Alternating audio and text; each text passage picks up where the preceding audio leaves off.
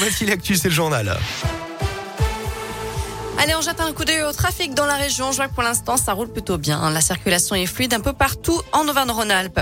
À la une, près de 180 000 nouvelles contaminations en 24 heures. Du jamais vu depuis le début de l'épidémie de Covid en France. Les hôpitaux sont saturés. Plus de 2100 nouvelles hospitalisations ont été enregistrées hier. Il y a actuellement 3400 malades pris en charge en service de soins critiques. Dans ce contexte, le projet de loi sur le pass vaccinal arrive aujourd'hui à l'Assemblée nationale.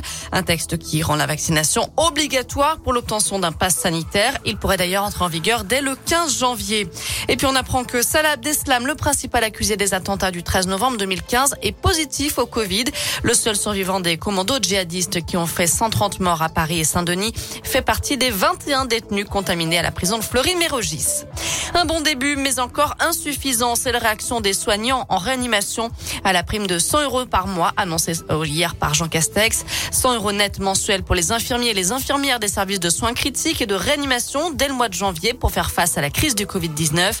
24 000 soignants sont concernés. Le docteur Julien Crozon est anesthésiste réanimateur à l'hôpital Édouard Herriot à Lyon et trésorier du syndicat national des praticiens hospitaliers. La première réaction, c'est bonne nouvelle. Ça montre qu'en fait la reconnaissance du travail des infirmiers de réanimation et de tout le sacrifice qu'ils ont fait durant cette longue période de, prise en charge des patients Covid. Donc c'est plutôt positif. Après, ça reste comme d'habitude une prime. Donc ça serait mieux qu'il y ait une reconnaissance correcte de la spécificité des infirmiers et des infirmières de réanimation. Mais ça reste un bon début. L'autre point à discuter, c'est que euh, il n'y a pas que les infirmiers euh, et les infirmières de réanimation qui prennent en charge les patients. Donc euh, les aides-soignants de réanimation ont aussi une spécificité et devraient pouvoir bénéficier de cette prime. 457 malades du Covid sont pris en charge en ce moment en service de réanimation en Auvergne-Rhône-Alpes, d'après Santé publique France. À la page des faits divers, un grave accident hier après-midi sur l'autoroute A6 à hauteur de Tapona. Vers 15h30, une voiture est entrée en collision avec un poids lourd. Bilan, quatre personnes blessées, dont deux grièvement. Ivre, il roule sur une jante et s'endort au volant. Selon progrès, un automobiliste a perdu le contrôle de son véhicule lundi à Vauche, dans la Loire. Des témoins l'ont vu filer tout droit à l'approche d'un rond-point.